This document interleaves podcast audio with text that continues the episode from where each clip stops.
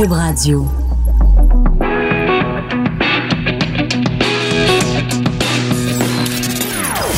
Des opinions bien à elle. Sophie Durocher. Son franc-parler ne laisse personne indifférent. On n'est pas obligé d'être d'accord. Bonjour, c'est Sophie Durocher. Très content d'être avec vous aujourd'hui. Merci d'avoir choisi Cube et merci d'avoir choisi On n'est pas obligé d'être d'accord. Euh, Hier, je parlais avec euh, euh, Hugo Veilleux, qui est recherchiste de l'émission, et qui me racontait quelque chose d'assez intéressant. Il disait que pendant le temps des fêtes, il était avec sa famille, il était avec ses amis, et qu'il y avait évidemment parmi ces gens-là beaucoup de gens qui écoutaient Cube Radio. Mais on n'écoute pas Cube Radio comme on écoute d'autres radios. On écoute Cube Radio très souvent en rediffusion, c'est-à-dire que les émissions, vous les écoutez en ce moment, vous m'écoutez peut-être en direct, peut-être pas. Euh, les émissions se retrouvent toutes sur le site de Cube Radio dans la section euh, balado, vous regardez dans les différentes euh, sections et c'est une façon différente d'écouter la radio et c'est ça qu'on aime à euh, Cube Radio. Vous avez sûrement remarqué évidemment qu'à toutes les heures, on n'a pas de bulletin de nouvelles parce qu'on considère que en 2019, ben, les gens ont toutes sortes de sources d'informations, le journal de Montréal, le site, différents sites internet. On n'a pas non plus de bulletin de circulation, on n'a pas de météo. On fait les choses différemment à Cube Radio et on est très content de le faire. Alors je vous souhaite, si c'est la première fois qu'on se parle cette année. Une très bonne année 2019 et vous avez fait le bon choix en sélectionnant Cube Radio, une radio différente. Aujourd'hui à l'émission, on va parler d'histoire du Québec revue et corrigée à Télé-Québec. On va parler des femmes de 50 ans. Est-ce que c'est comme les, les, les yogourts? Il y a une date de péremption passé 50 ans, euh, les femmes, euh, bon, ben, sont, sont plus bonnes. Ben moi, ça doit faire trois ans à ce moment-là que j'ai passé ma date de péremption. Je suis comme un vieux yogourt. Heureusement qu'il y a mon vieux mari de 57 ans qui veut encore de moi. On va en parler avec la sexologue et auteure Jocelyne Robert. On va parler aussi du cours d'éthique et de culture religieuse qui continue à faire des vagues. Mais d'abord, on va parler de la controverse euh, alimentaire de l'année, peut-être. 2019 parce que vous le savez très bientôt on va avoir droit à une nouvelle mouture du guide alimentaire canadien. Et il y a déjà des bribes d'informations qui ont commencé à sortir dans les journaux dont la presse la semaine dernière qui nous apprenait que le lait qui a toujours eu le droit le lait et les produits laitiers qui avaient toujours eu droit à leur petite catégorie juste à eux se retrouveraient maintenant dans le nouveau guide dans la section protéines. Donc il y a euh, le poulet il y a la viande rouge il y a les légumineuses et il y a le lait et les fromages qui font partie d'un tout un lot de protéines. Évidemment, les producteurs laitiers sont absolument furax. Ils disent, voyons donc, puis ils ordonnent à Justin Trudeau de faire pression sur euh, le ministère de la Santé pour euh, euh, corriger cette, cette erreur, ce qu'eux considèrent comme une erreur. Mais est-ce qu'on a besoin de lait tant que ça? Est-ce que le lait est pas justement une source de protéines comme une autre. On va en parler avec Marjolaine Cadieux, qui est euh, euh, nutritionniste et qui est blogueuse. Vous pouvez la lire euh, régulièrement sur son blog qui s'intitule lespiedsansleplats.com. Bonjour Marjolaine. Bonjour. Est-ce que je suis une mauvaise mère, Marjolaine? Mon fils a 10 ans et il n'a jamais bu un verre de lait. C'est-à-dire que, par exemple, il mange des pâtes, il va avoir du fromage. Quand il y a du fromage dans les plats, il en mange. Mais mon fils ne s'est jamais installé pour un repas avec un vrai verre de lait, du lait dans un verre, jamais. Est-ce que je suis une mauvaise mère? Non, pas du tout. En fait, le lait, oui, ça contient certains nutriments, des protéines, du calcium, de la vitamine D, mais on est capable de retrouver ces nutriments-là dans d'autres, soit boissons, dans d'autres aliments. Donc, euh, non, c'est pas, on n'est pas une mauvaise mère, on n'est pas une mauvaise personne si on consomme pas de produits laitiers ou de lait c'est pas, euh, on n'est pas à risque de carence. Là.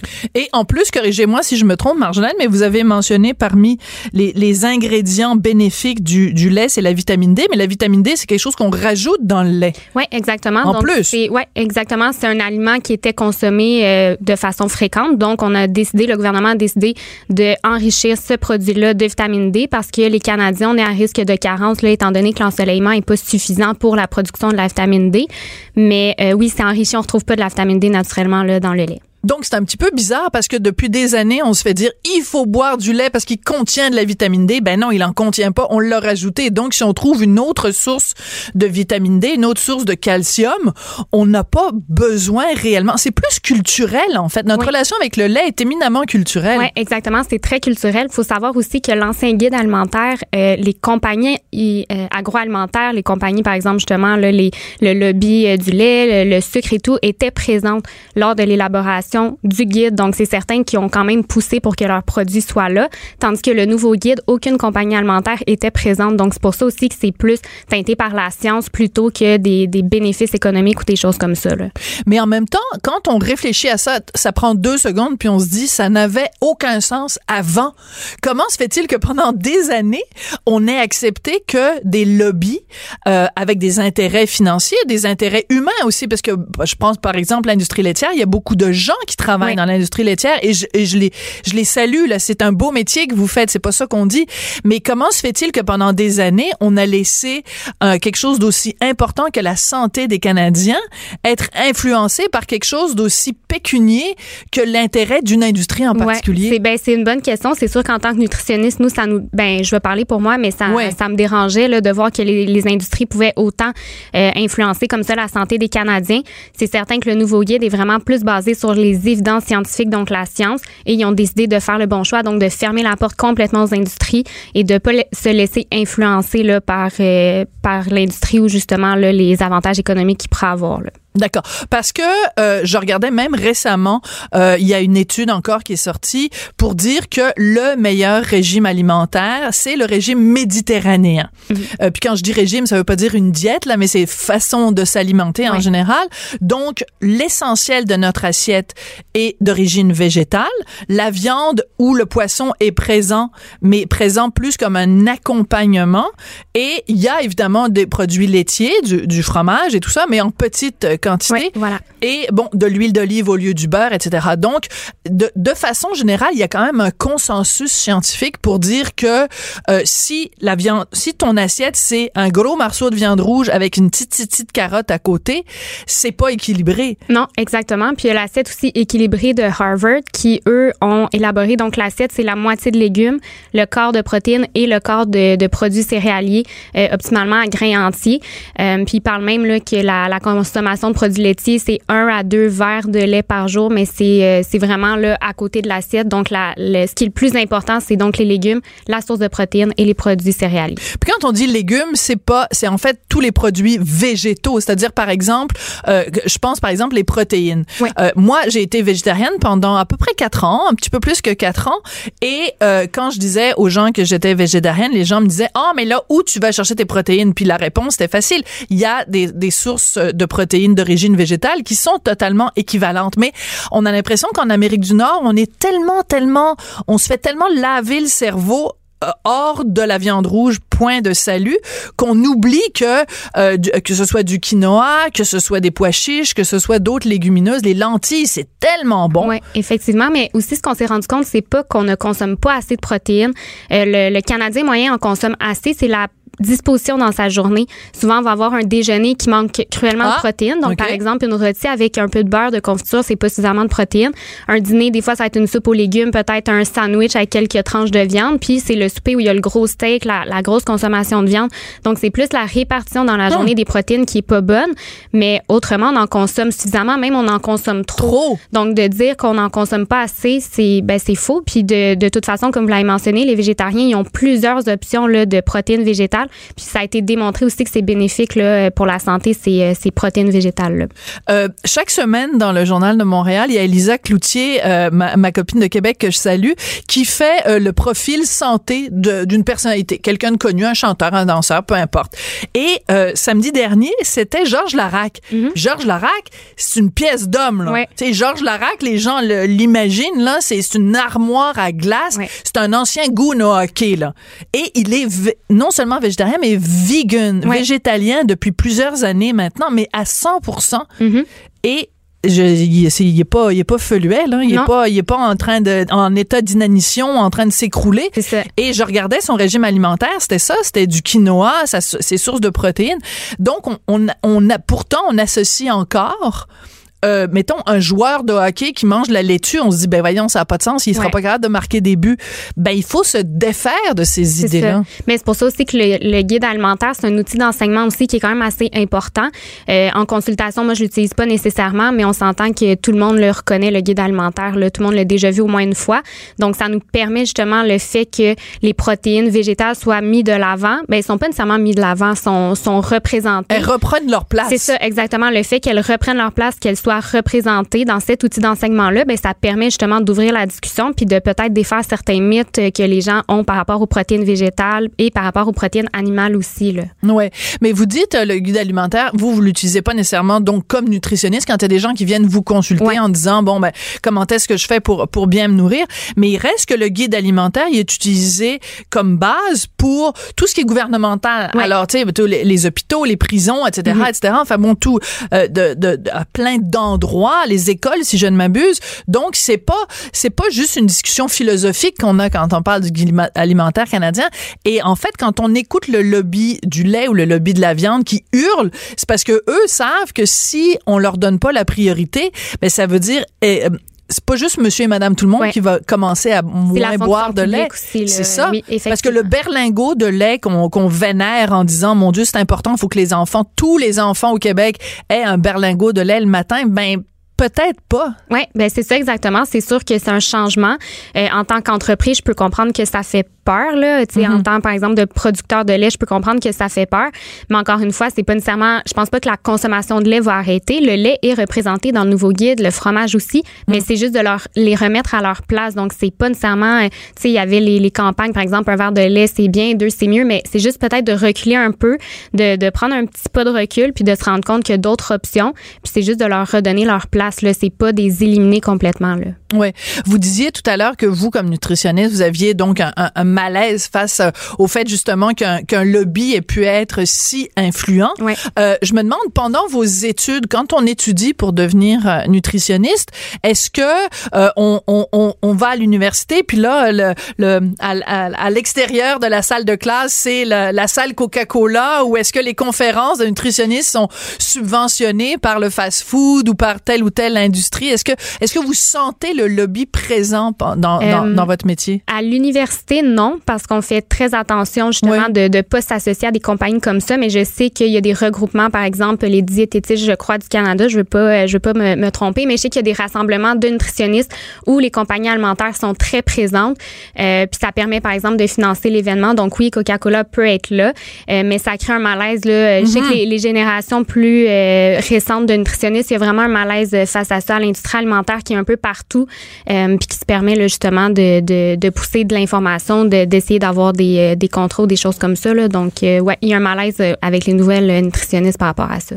parce que c'est un petit peu comme si, quand on parle de, de l'importance du lobby, c'est, comme si euh, le lobby de la cigarette euh, dictait au ministère de la Santé les, les règles en matière de est-ce qu'on a le droit de fumer à l'intérieur, fumer à mm-hmm. l'extérieur, à quelle distance on a le droit de fumer euh, à l'extérieur d'un bâtiment.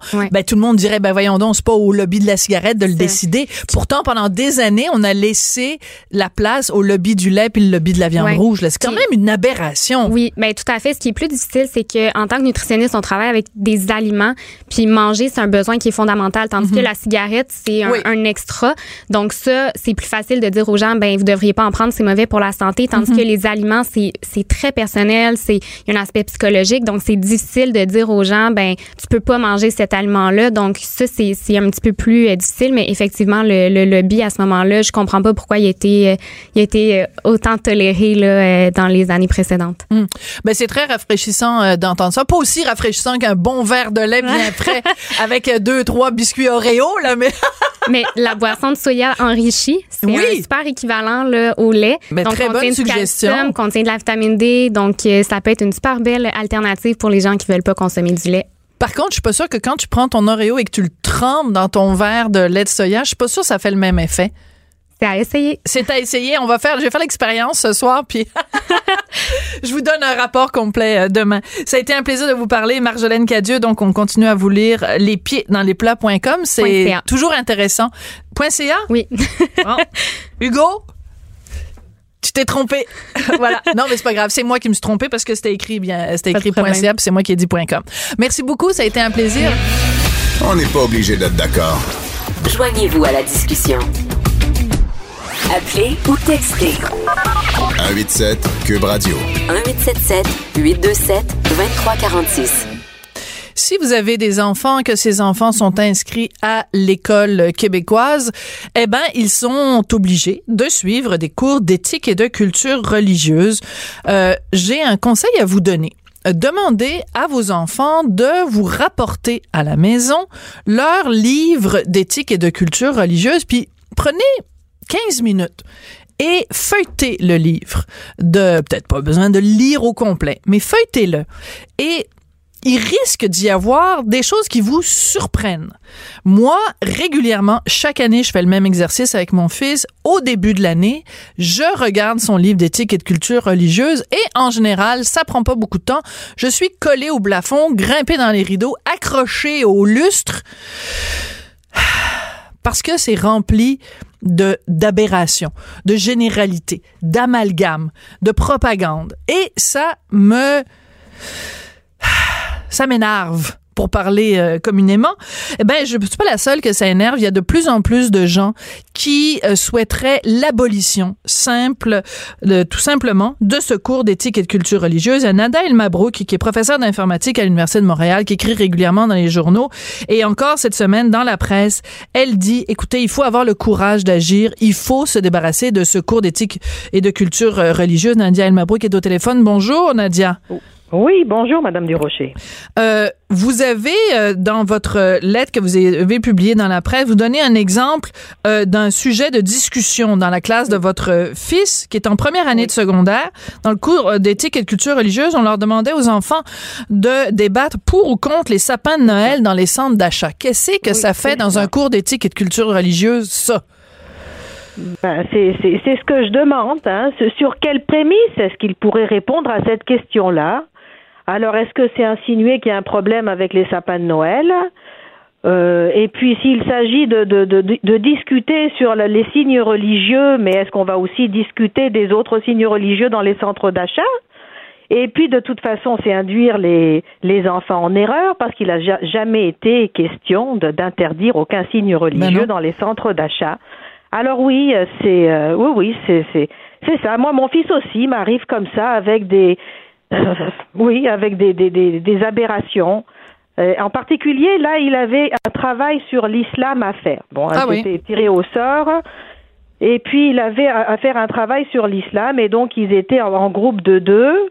Et sérieusement, quand j'ai vu comment ce qu'ils avaient commencé à faire et que le prof avait accepté, je me suis dit non, il va falloir, il va falloir que je le fasse. Écoutez, c'est aberrant. C'est vrai. Non seulement c'est, euh, oui, c'est surtout que que les, les, les enseignants manquent de contenu. C'est un programme qui a des bonnes intentions, c'est sûr, mais il n'y a pas de contenu. Alors les élèves euh, produisent un peu ce qu'ils veulent, disent un peu ce qu'ils veulent, et les enseignants acquiescent. Hein, et puis, euh, euh, bon, dirigent la discussion, mais sur un contenu qui est absent.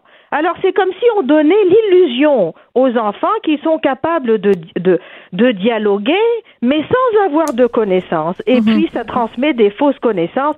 C'est une des, des un des problèmes de secours, hein, n'est-ce pas, Madame Durocher? Là, ben on, peut en, on peut en, citer beaucoup d'autres. Ben, Et puis moi, ce que oui? Oui, non, un des problèmes, c'est l'image que ça donne de la femme. C'est-à-dire que il y a plusieurs religions qui ont des règles extrêmement contraignantes pour les femmes. Donc, quand on vit dans une société comme la société québécoise où on prône l'égalité homme-femme, on devrait euh, dénoncer ces pratiques ou se questionner sur ces pratiques-là. Or, dans le cours d'éthique et culture religieuse, chaque fois qu'il y a une règle religieuse qui est contraignante envers les femmes, on ferme les yeux, on banalise, on dit ah ben là on fait du relativisme culturel, ce qu'on se permettrait pas de faire dans un autre contexte qui serait pas un contexte religieux. Oui, et puis on passe l'idée, et puis si vous avez regardé les manuels, eh bien vous voyez souvent, moi je les ai analysés, là je les ai regardés, et puis les, les souvent, là même dans le texte, alors on fait l'analogie entre le voile, la croix, et puis la casquette, et puis la toche du juge, et puis les, euh, les uniformes professionnels, et donc ça passe l'idée, vous voyez... Euh, euh, ça, ça, passe l'idée, en tout cas moi ce que je veux dire aussi dans, dans mon article, euh, c'est que ça va à l'encontre du projet de société qu'on est en train de lancer sur la mhm. laïcité, qui est la neutralité euh, de, de fait et d'apparence aussi des, des, agents de l'État. Alors ce cours hein, qui est pourtant qui a pourtant pour objectif le vivre ensemble je pense qu'on devrait parler de laïcité dans un cours où on parle où, où l'objectif est, est, le, le, vivre ensemble.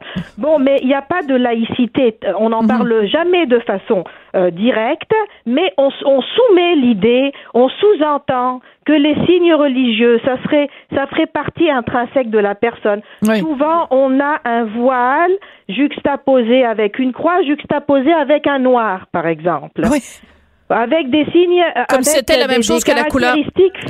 Voilà. Alors c'est comme dire alors euh, on serait alors si on si on a, on va à l'encontre des signes religieux chez les agents de l'État n'est-ce pas là pendant leur fonction eh ben ça, ça c'est associé à du racisme indirectement mais c'est ce qui c'est ce que les enfants entendent écoutez Bien sûr, parce que si on met un enfant devant trois images, euh, l'image de quelqu'un qui a la peau foncée, quelqu'un qui est noir, euh, quelqu'un qui porte euh, une, une, une casquette ou, euh, ou, un- ou une croix et quelqu'un qui porte un voile, on dit ben il faut, il faut pas discriminer quelqu'un selon la race, donc on met le voile comme étant équivalent. Si on demande à la personne d'enlever son voile, c'est comme si on lui demandait de changer de couleur de peau. C'est un peu ça l'équivalence qu'on qu'on- donne à nos enfants là. Voilà.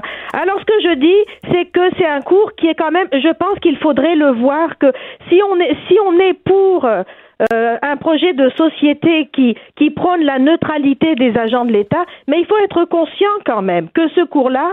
Eh ben, c'est du sabotage. Ça- dit exactement que ce qu'on est en train de faire, c'est du racisme. Je pense pas qu'on puisse ignorer ça. Je pense pas que le gouvernement puisse ignorer ça. Et puis, il faut savoir quand même qu'à l'origine de ce cours-là, vous savez, ce cours a été euh, créé lorsqu'on a euh, euh, lorsqu'on a créé les, les commissions scolaires linguistiques, hein, au moment de la déconfessionnalisation de, de- des écoles, et puis les comités euh, catholiques et protestants euh, ont été remplacés par le comité sur les affaires religieuses Oui. et, le, et le secrétariat aux affaires religieuses qui sont des comités conseils à l'intérieur du, du, de- du ministère de l'Éducation. Mais Alors, ces gens-là font du lobbying. Ces gens-là font du lobbying quand même. Voilà, c'est ça. Et puis quand on lit leur, leur avis euh, euh, en 2006, lorsque, lorsque le cours a été créé, eh bien, on voit bien, euh, c'est c'est dit clairement que l'idée, c'est de conserver un enseignement religieux à l'école et c'est de favoriser la laïcité ouverte aux signes religieux, aux faits religieux, pardon. Oui. Alors mais il faut le savoir. Alors à, à l'époque, c'était peut-être pas. En tout cas, c'est pas à des non-élus de décider du modèle de société. Mais et puis maintenant, c'est en contradiction avec le, le modèle de laïcité, en tout cas là de euh, neutralité tel que présenté, tel que fortement appuyé par la population. oui, mais il y a un problème, c'est que Jean-François Roberge, qui est le nouveau ministre de l'Éducation, était interviewé récemment, pour ne pas le nommer, à l'émission Les Francs-Tireurs euh, à Télé-Québec.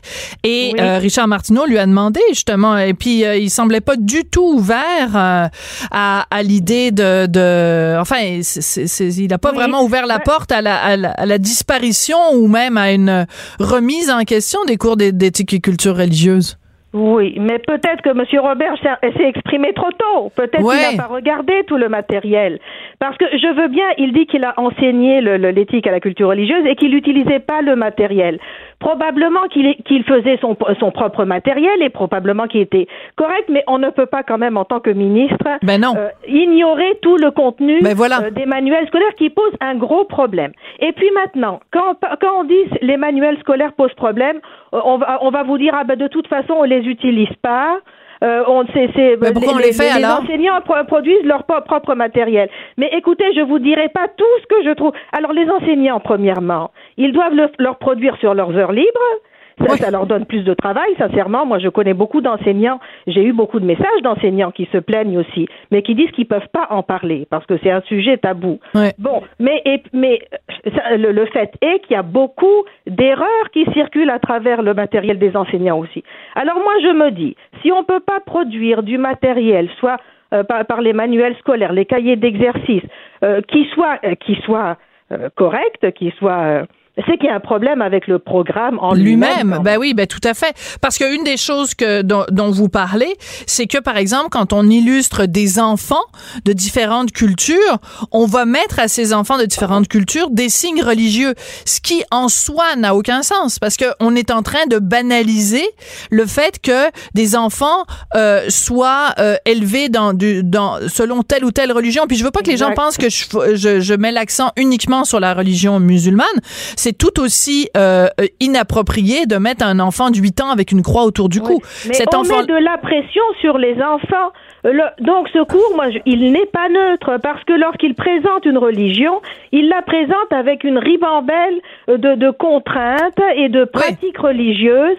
Et alors, c'est-à-dire, c'est comme si quelqu'un qui serait musulman, ben là, je donne l'exemple de l'islam parce que je suis de culture musulmane. Voilà. C'est pas parce qu'il n'y a pas de, de, de, de, choses aberrantes pour la, pour, les, pour la religion juive, je n'en sais rien, mais moi, je, je suis plus apte à voir ce qui ne marche mhm. pas pour la religion musulmane.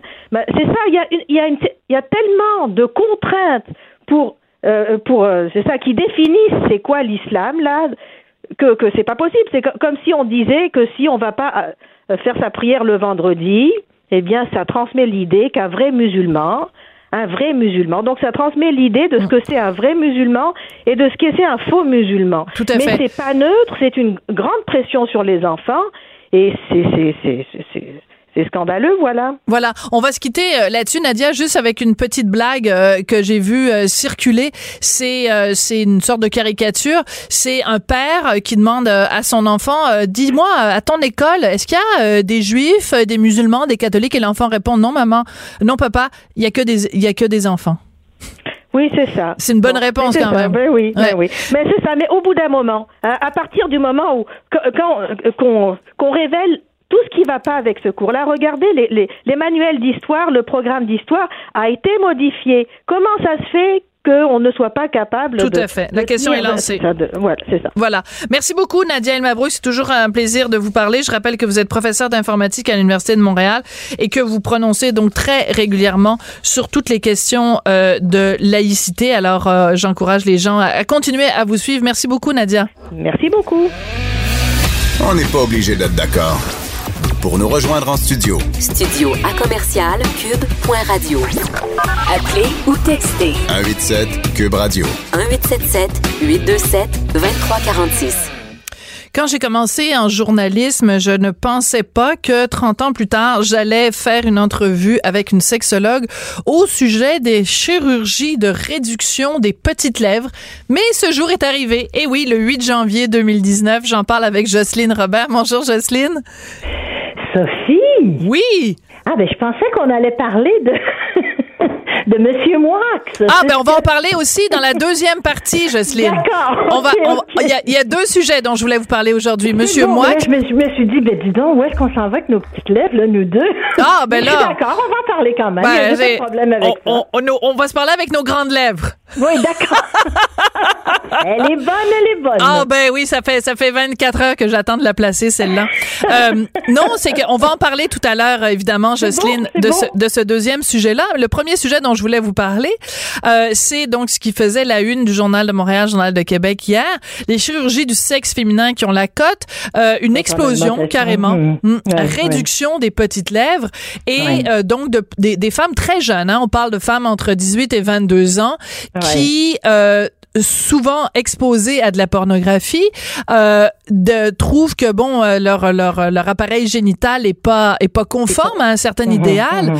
Qu'est-ce que ça dit sur notre société, Jocelyne, quand on voit cet engouement pour ce, ce, type de chirurgie? Ben ça dit pas mal de choses euh, déplorables, inquiétantes, plates, euh, pathétiques.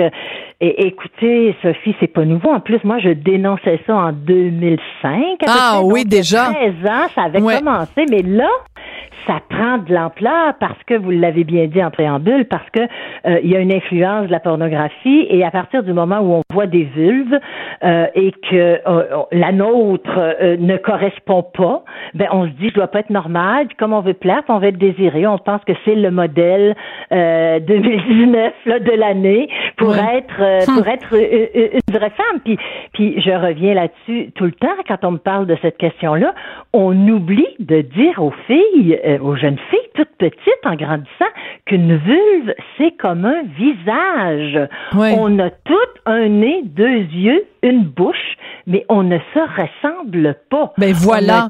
hein? Oui, Voilà, on a mais en même temps, c'est euh, ça. puis c'est correct comme ça. Oui, mais aussi, ça, ça, ça, ça témoigne d'autres choses, Jocelyne, si je peux me permettre. On vit dans un monde, là, vous avez utilisé, moi j'ai utilisé le mot les petites lèvres, vous venez d'utiliser le mot vulve.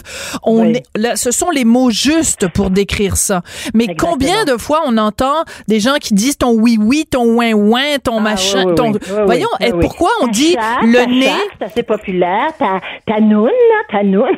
Oui. Alors pourquoi on a si peur? Je pense qu'il y a aussi une sorte de, de tabou et je pense que le fait que pendant plusieurs années quand même on ait manqué de cours d'éducation sexuelle sûr, ça et, joue. et ça joue parce que si en effet on dès le plus jeune âge et moi je je, je suis profondément convaincue que les cours d'éducation sexuelle doivent, doivent commencer dès les tout tout tout débuts. Dès l'école prématernelle, c'est sûr et certain que c'est là qu'il faut que ça commence parce que c'est là que l'enfant euh, développe déjà, là, entre 3 et 5 ans, son identité sexuelle, développe la perception de son corps, la fierté. Voilà fierté la fierté. une fille Ou d'être un garçon, exactement. Parce que, Exactement. parce que si quelqu'un se regarde, prend un miroir pour se regarder et trouve que son nez est trop gros, que ses oreilles sont trop grosses, ben, la, de la même façon, si on prend un miroir et qu'on regarde euh, ses- son, pénis ou qu'on regarde sa vulve, euh, bon, enfin, on n'a peut-être pas nécessairement besoin d'un miroir pour ça, mais peu importe, c'est que il, faut, c'est niaiseux à dire, mais il faut apprendre à aimer toutes les parties de son corps. Ils vont, on Oui, peut pas dire aux enfants, ça- aimez oui. toutes les parties de votre corps, mais ce que vous avez entre les deux jambes, on n'en parlera pas, on va appeler ça un oui-oui, un ouin-ouin, puis on va faire comme ça n'existait pas. Voyons donc. Puis, puis ça fait partie intégrante de soi, puis c'est quelque chose qui est comme euh, laissé pour compte. Puis pourquoi on utilise toutes sortes de petits mots pour nommer ça, c'est parce qu'on est mal à l'aise. Ouais. Ça exprime un malaise. Et, et encore là, quand on dit des, des trucs comme la noune, la chatte, euh, le rikiki, euh, au moins c'est pas dévalorisant. Ce sont des mots folichons, mais, mais parfois ce sont des mots aussi. Un vagin, c'est pas un trou. Oui. C'est pas un trou, un vagin, c'est un espace virtuel. Donc, c'est important, si on veut que les enfants, les filles en particulier, développent une perception d'elles-mêmes de leur corps complet comme étant quelque chose de beau et de positif, d'utiliser des termes justes. Et les termes justes sont des termes valorisants. C'est pas, c'est pas un lémo de dire une vulve. Ben non. Un clitoris, c'est un beau mot, ça fait, ça fait un peu comme une sonnette, ça sonne un clitoris. Ah, j'aime ça. Alors. Oui, c'est Mais- presque mais le nom d'une fleur. C'est presque le nom d'une fleur. Il y a des marguerites, il y a des jonquilles et puis et puis il y a des clitoris. Ben mais, voilà. mais euh, mais donc euh, ça ça ça dénote quand même d'un d'un d'un mal-être euh, et aussi quand on voit bon toutes les les autres chirurgies évidemment les augmentations mammaires et tout ça. On peut on peut on peut puis le- dans dans le même article les les les chirurgiens disaient ben avant on mettait on, on les, on- les gens demandaient à passer d'un A à un B. Maintenant Ouais. ils demandent à passer d'un A à un C ou d'un A Ah à non, un non. D. Puis, puis encore, hein, c'est, c'est, c'est, c'est, c'est des seins volumineux, là. C'est des montgolfières maintenant, là.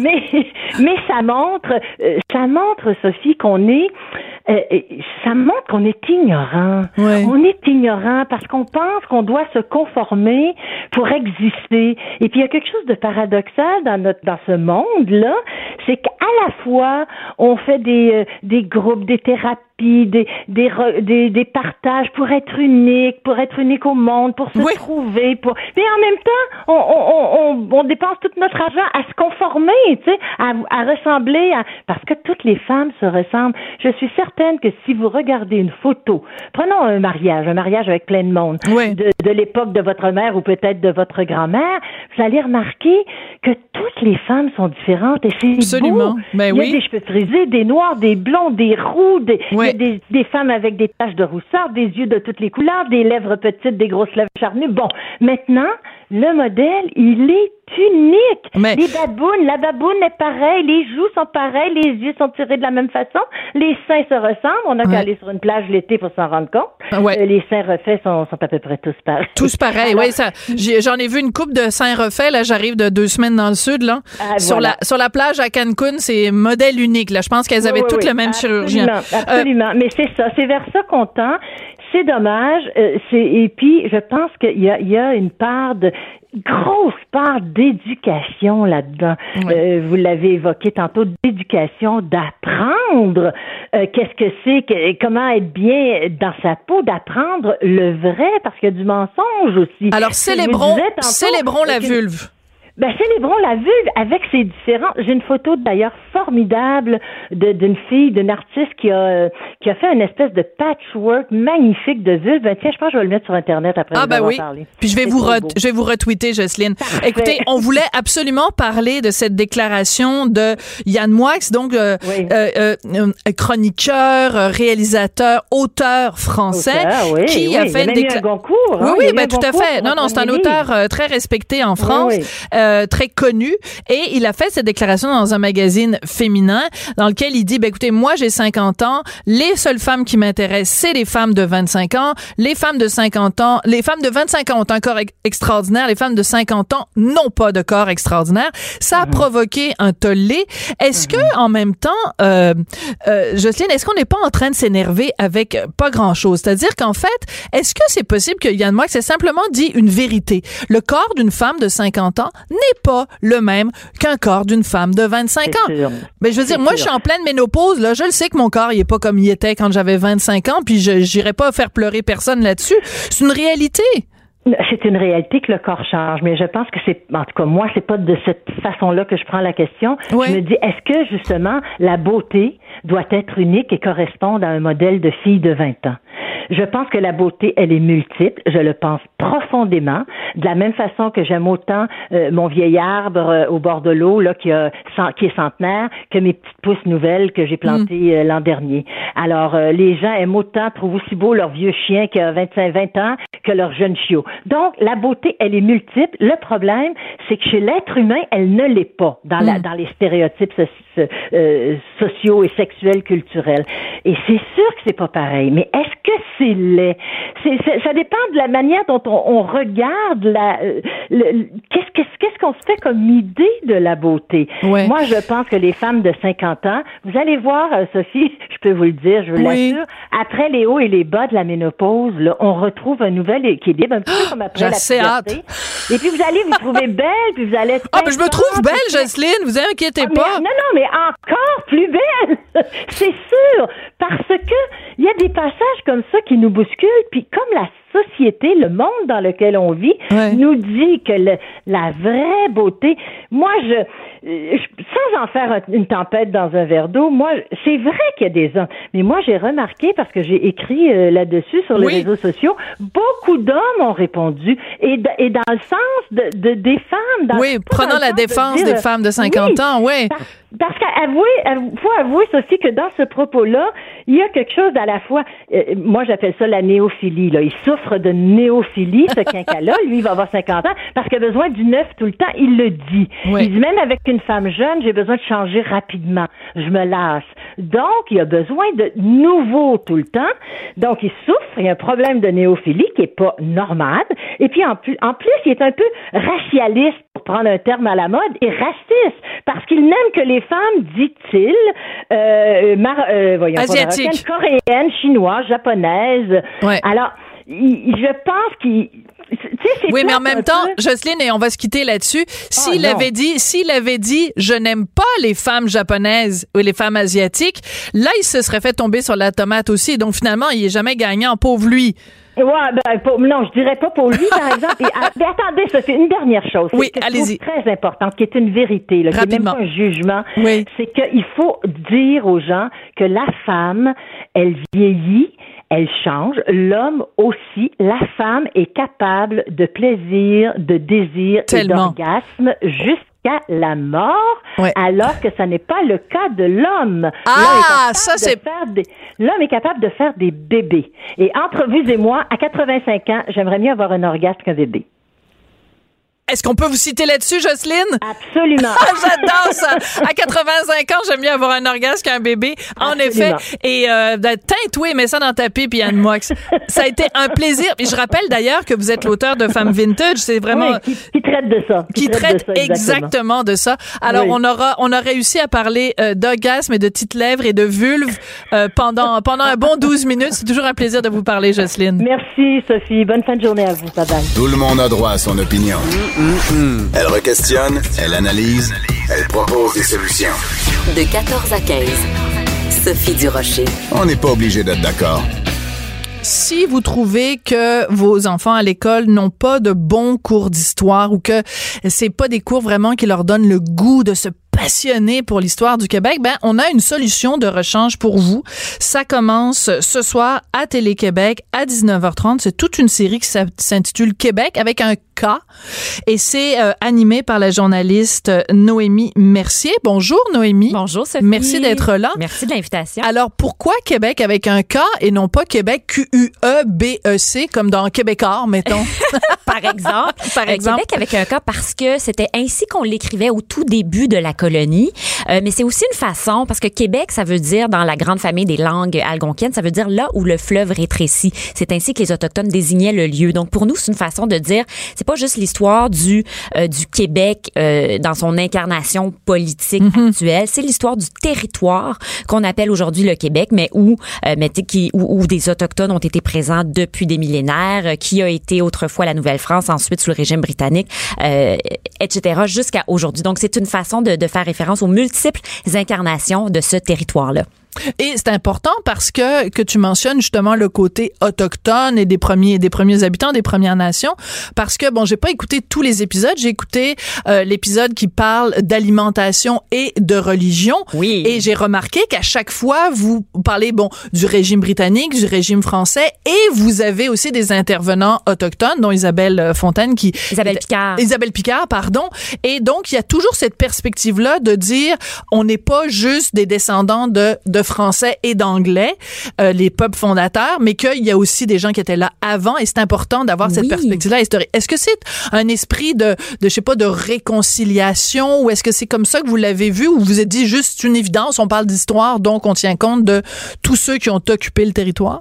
Euh, je dirais que c'est plutôt la deuxième option. On n'est pas dans un esprit. Je veux dire, c'est sûr que c'est une façon intéressante de, de bâtir des ponts. On est beaucoup là-dedans aujourd'hui, mais on n'est pas non plus dans un esprit, euh, disons, on fait pas de la morale avec euh, On trouve que c'est plus intéressant de raconter les événements à partir de perspectives multiples. Oui, comment les autochtones euh, vivaient ce territoire-là avant l'arrivée des Français, mais aussi toutes les interactions qu'il y a eu qui ont été majeures, euh, les échanges bidirectionnels dans les deux sens. Il y a autant des autochtones qui ont emprunté euh, des, des, des façons de se vêtir, des façons de se nourrir aux Français que les Français ont, ont, emprunté aux autochtones quand ils sont arrivés. Mais effectivement, euh, je suis contente que tu mentionnes Isabelle Picard, qui est une, une ethnologue qui est elle-même issue de la nation Huron-Wendat, et elle vient nous raconter certains pans de notre histoire, pas seulement ceux qui concernent directement les autochtones, mais un paquet de d'événements.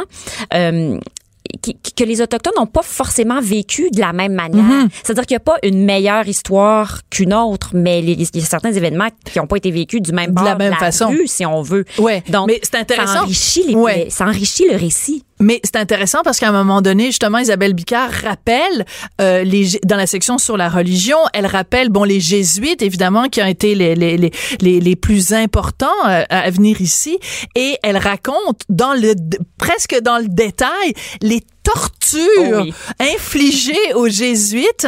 Il y a huit jésuites, je pense, qui avaient été capturés et qui ont été torturés. Et elle raconte qu'ils ont été tor- torturés pendant des mois. Et là, toi, ta réaction, c'est de dire mais comment ça, des mois? Puis elle dit, oui, oui, ils leur ont arraché les ongles, ils leur ont... Et je trouve ça très intéressant parce qu'on a tendance beaucoup aujourd'hui à dire, euh, ben, tu sais, je veux dire, il faut, il faut jamais dire que les Autochtones ont, eu- ont été, étaient un peuple pacifique, etc. Ben non, on a Isabelle Picard, qui est autochtone elle-même, et c'est elle qui donne des détails vraiment dégueux sur la façon dont les... Puis moi, je veux les entendre. Ben oui! j'aime ça quand ça saigne. Puis effectivement, on n'est pas dans le mythe du bon sauvage. Ouais. Euh, les, les, les Autochtones étaient donc gentils, puis ils nous ont tout appris, nos belles qualités égalitaires aux Québécois. C'est, pas vraiment ça. On n'est pas là. Euh, on n'est pas là. Mais puis effectivement, la torture, ça faisait partie euh, de l'art guerrier chez les Autochtones, Hmm. au point où endurer, quand, quand ils, ils, euh, capturaient un prisonnier, si le prisonnier était capable d'endurer la souffrance, il gagnait en respect Hmm. aux yeux des Autochtones qui parfois même allaient jusqu'à adopter leurs prisonniers de guerre qui résistaient à la souffrance. Et ce, à une époque où la torture en France était illégale. Hmm. Donc, euh, on avait différentes conceptions de l'art guerrier euh, sur lesquelles on peut porter différents jugements de valeur aujourd'hui. Ouais, mais c'est mais ce que vous ne faites pas de donc de porter ces, ces jugements de valeur là. Alors encore une fois donc j'ai écouté l'épisode où on parle de parce que il y a il y a deux thèmes en général dans chacune des, oui. des, des émissions et euh, bon dans la section sur la nourriture on voit toute l'évolution euh, que les bon les premiers colons ils se nourrissaient de pain et de lard. Mon Dieu ça devait tu être plate à l'os. Il y avait pas grand légumes là puis il y avait pas grand euh, Non, madame. non. Et alors, et tu fais une entrevue avec Sœur Angèle. On a écouté un petit extrait. Tu lui demandes à Sœur Angèle, donc, euh, quels ont été les, les plats bizarroïdes qu'elle a préparés pendant sa carrière. La réponse est absolument à se faire pipi dessus. C'est très drôle. Ah, la, la porte-pique. Vous avez cuisiné La porte-pique, hey, tu sais, c'est bon, ces petits cochons, petits cochons des bois. Ah oui, puis c'est pour la survie. La moufette, Vous avez pas cuisiné ça? bien sûr, la moufette, Qu'est-ce que ça goûte? on ne sait plus, je l'ai baptisée assez avec les fines herbes que je sais plus. Mais c'était la survie. Et là, on a tout fait, même des petits écureuils noirs. Vous avez fait ça? Ah, moi, j'ai tout fait. J'ai, j'ai, j'ai tout. c'était quoi l'idée? C'était quoi l'idée de cuisiner ça? Ben, pour voir qu'est-ce que ça donne, quand on est mal pris. L'alimentation, un jour, on ne sait pas. Ils disent qu'on va se nourrir avec des pilules. Mais ça va être triste à mourir, ma petite fille. Ah, mon Dieu, ça va être triste. Je trouve ça très intéressant parce que donc Sœur Angèle, on le sait, elle est née en Italie, elle a immigré ici. Dans les années 50. Et elle, est, elle fait partie du, du, du, du mobilier, je veux dire. Angèle et tout ça. Et c'est intéressant parce qu'à travers la série, on voit aussi tout l'aspect de toutes les communautés culturelles. Donc, ta Sœur Angèle, euh, t'as, bon, l'historienne en chef qui est dans votre série, Oui, euh, Myria- qui, est- qui est, bon, je sais pas, d'origine Polonaise. polonaise. Oui. Euh, Il y a donc euh, Isabelle Picard, autochtone. Toi, Noémie, moi, tu es, oui. toi, tu es de quelle origine, Noémie? C'est un scoop en grande primeur. Non, c'est pas vrai. Euh, je suis d'origine haïtienne par ma mère. Ouais. Par ta mère. Donc, c'est sûr que ça colore aussi euh, un petit peu ma perspective ou en tout Ouais. cas l'intérêt que je peux avoir pour différents segments qu'on raconte. On a un, un épisode hyper intéressant où on fait une moitié sur l'immigration puis l'autre moitié sur l'exode. Ah. Et c'est fascinant de voir les, les parallèles entre les deux. Euh, on raconte toute l'histoire de l'exode des Canadiens français en Nouvelle-Angleterre euh, à la fin 19e siècle, début 20e siècle.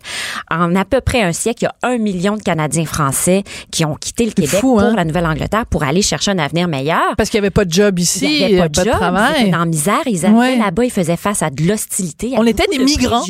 C'est exactement ça.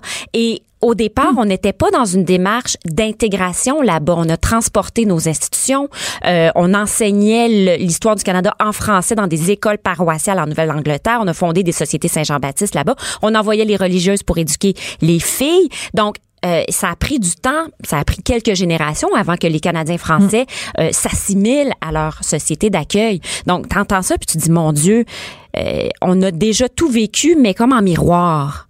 C'est ça qui, me fascine. Il n'y avait pas de mur à cette époque-là entre le Canada pas et les. États-Unis. Hein? Mais par contre, euh, au moment de la crise économique, euh, le, le- c- cette pratique-là a été abolie parce qu'on voulait réserver les jobs aux Américains. Donc, on a arrêté l'exode des Canadiens dont on a été victime de discrimination. Dans, Oui. dans- les ancêtres de Donald Trump nous, nous ont renvoyés chez nous avec un coup de pied au derrière. Noémie, ça commence euh, ce soir à 17 à 19h30 à Télé-Québec.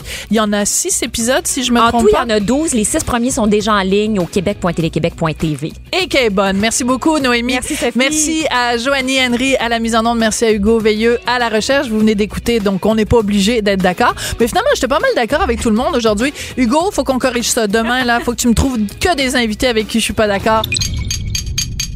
Cube Radio.